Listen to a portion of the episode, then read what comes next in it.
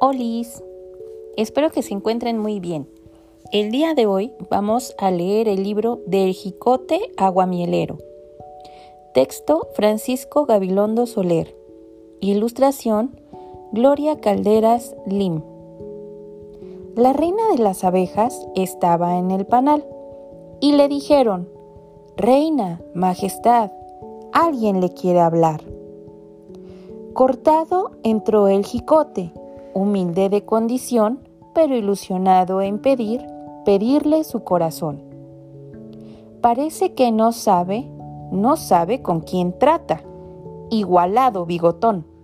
Soy la reina, la reina por bonita, y un jicote aguamielero no cuadra con mi amor. Silencio quedó el jicote con tanta humillación. A la orgullosa reina del panal así le contestó. Leí que éramos iguales, a según la Constitución. La sociedad sin clases la creí, pero hm, ya veo que no. Y el jicote aguamielero con bigotes de aguacero, rezumbando, regresó a su maguey, sin rubores en la frente, porque últimamente, a la sombra de las pencas, es el rey. La reina de las abejas estaba libando miel y una de sus obreras le gritó, Ahí está de nuevo aquel.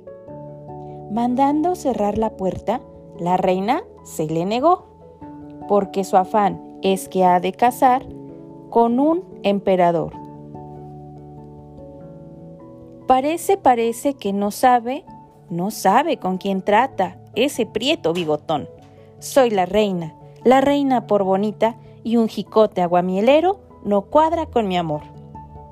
Fruncido quedó el jicote, arqueándose de dolor. En su pesar, cantando, el infeliz así se despidió. Adiós, reinecita hermosa. Ay, que me trató tan mal. Pero, a según las leyes del país, aquí todos son igual.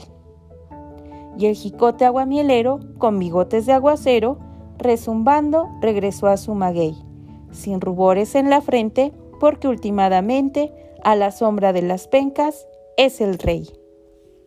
Fin.